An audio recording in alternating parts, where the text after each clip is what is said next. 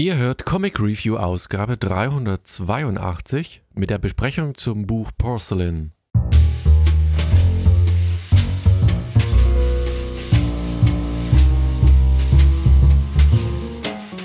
Hallo und herzlich willkommen zu einer neuen Ausgabe von Comic Review. Diesmal das Buch Porcelain, das ich bereits in Hunting Down Comics Ausgabe 77 besprochen hatte, was dort jetzt nicht ganz, ganz weit oben war, aber mich trotzdem gereizt hat. Erstens liest es sich verdammt schnell. Ähm, es sind fünf Hefte, das Trade Paperback kommt demnächst auch raus. Insofern habt ihr alle Möglichkeiten, dort reinzuschauen. Ähm, Comixology natürlich auch. Ich verlinke es entsprechend nochmal. Und ich muss sagen, es ist ein, ein wirklich faszinierendes Buch, weil es nicht den üblichen äh, Klischees entspricht. So könnte man es vielleicht am ehesten ausdrücken, ohne groß zu spoilern. Ich hatte ja schon gesagt, natürlich der Anfang und auch im Buch erinnert so ein bisschen an den Zauberer von Oz. Ähm, Alice im Wunderland darf auch nicht fehlen. Aber letztlich ist dieses Buch eher ein weiß ich nicht, ein, ein zeichnerisches äh, Labyrinth. Das erinnert manchmal so an die Bilder von Escher, wo nicht alles eindeutig, also beziehungsweise schon eindeutig ist, aber halt in unmöglichen Perspektiven ist.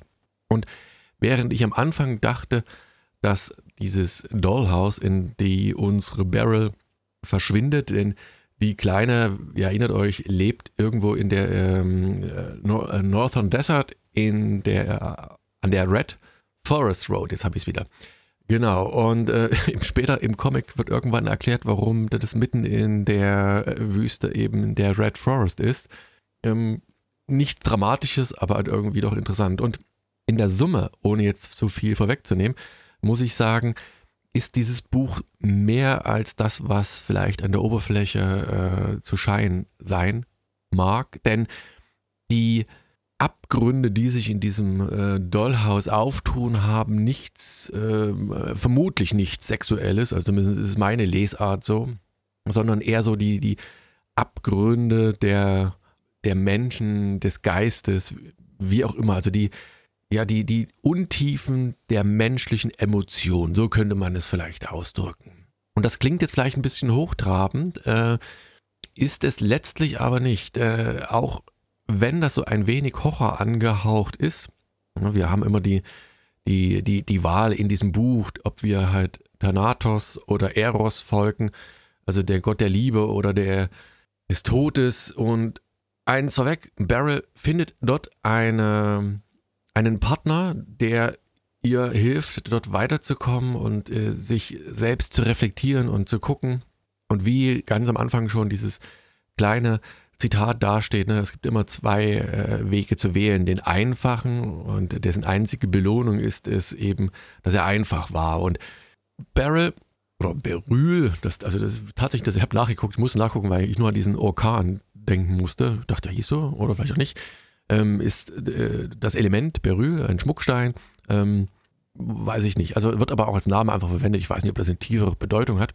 Aber sie ist jedenfalls eine, die irgendwann ja sich nicht mit den, den äußeren Gegebenheiten abfindet, sondern eben versucht, äh, tiefer in die Geheimnisse dieses Dollhauses einzudringen, lässt sich nicht einschüchtern und äh, stellt sich den Gefahren und den damit verbundenen ja, Anfeindungen in gewisser Weise.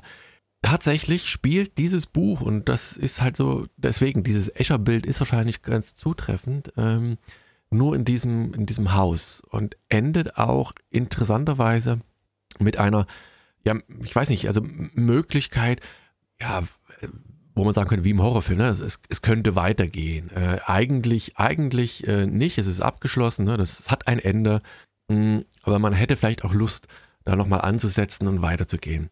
Dieses Buch ist äh, geschrieben von Maria Lovett, die hat das auch gezeichnet. Ähm, Letterer ist Seda Temofonte und Erschienen ist dieses Buch bei Ablaze. Also 160 Seiten, das sind fünf Hefte.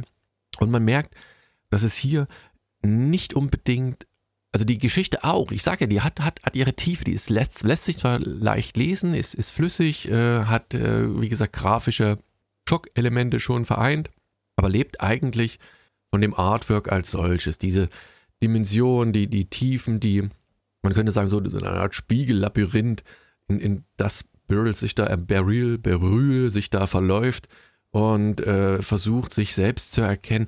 Und man ist, oder ich bin am Ende tatsächlich auch noch, das ist vielleicht auch ein Buch, was man zweimal lesen kann. Gerade weil die Bilder halt so, so vielgestaltig sind. sie hat ja nicht, hat ja eigentlich, eigentlich hat sie ja drei Begleiter, also zwei Begleiter, ne? also es sind drei.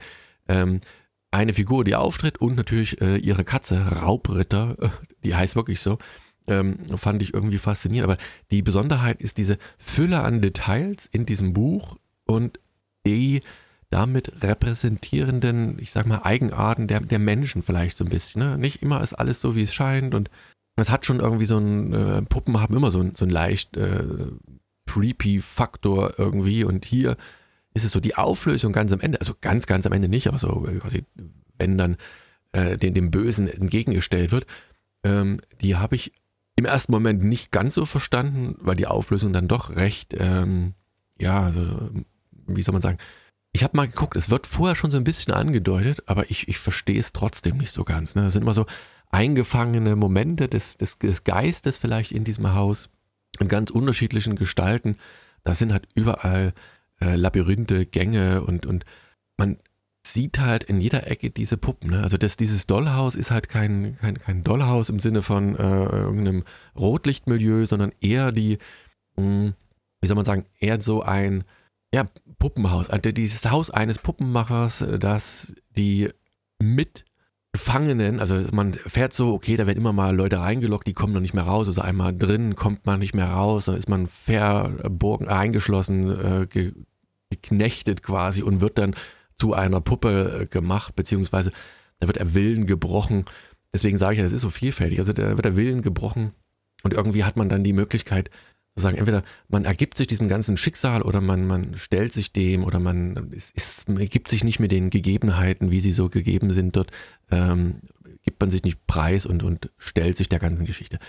Ich fand es wie gesagt gut. Wie gesagt, es war, ich bin, bin auf der Suche mal nach den, den Comics, die ich so vorstelle, die vielleicht nicht gerade die allerbesten sind und gebe denen nochmal eine Chance. Damals hatte ich es ja auch schon wirklich gut gefunden.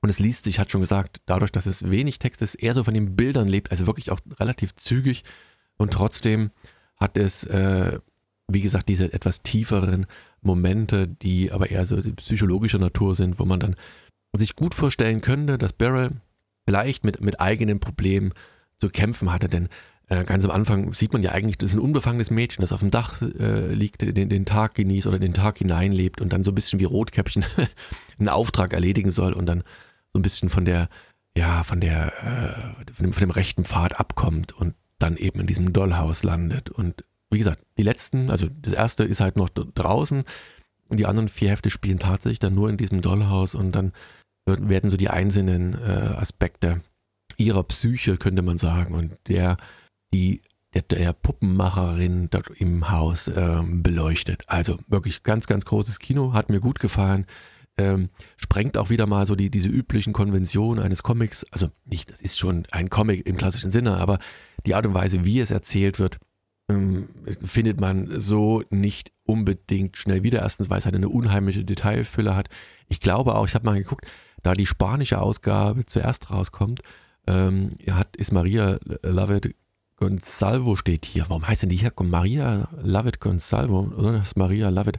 Also ich denke mal, das ist eine Spanierin ähm, macht das, ist, gibt das jetzt einen kleinen Clou quasi, was man im Comic, Comic erwarten kann? Ich weiß es nicht. Dafür kenne ich die äh, Eigenarten der spanischen Comics zu wenig, als da einen Rückschluss zu ziehen. Ich bin immer noch begeistert von der Fülle, den Details, von den, der, der erschlagenden Menge an Bildmaterial oder Inhalten, die dieses Comic hat. Also schaut es euch an.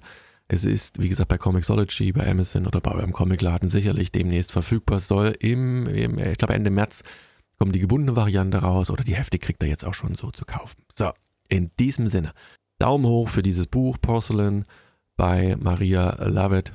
Unbedingt mal anschauen. Ein äh, eigenartiges, aber ganz besonderes, aber lesenswertes Buch. So, in diesem Sinne, vielen Dank für die Aufmerksamkeit. Weitere Besprechungen dieser Art findet ihr natürlich wie immer auf comicreview.de. Tschüss.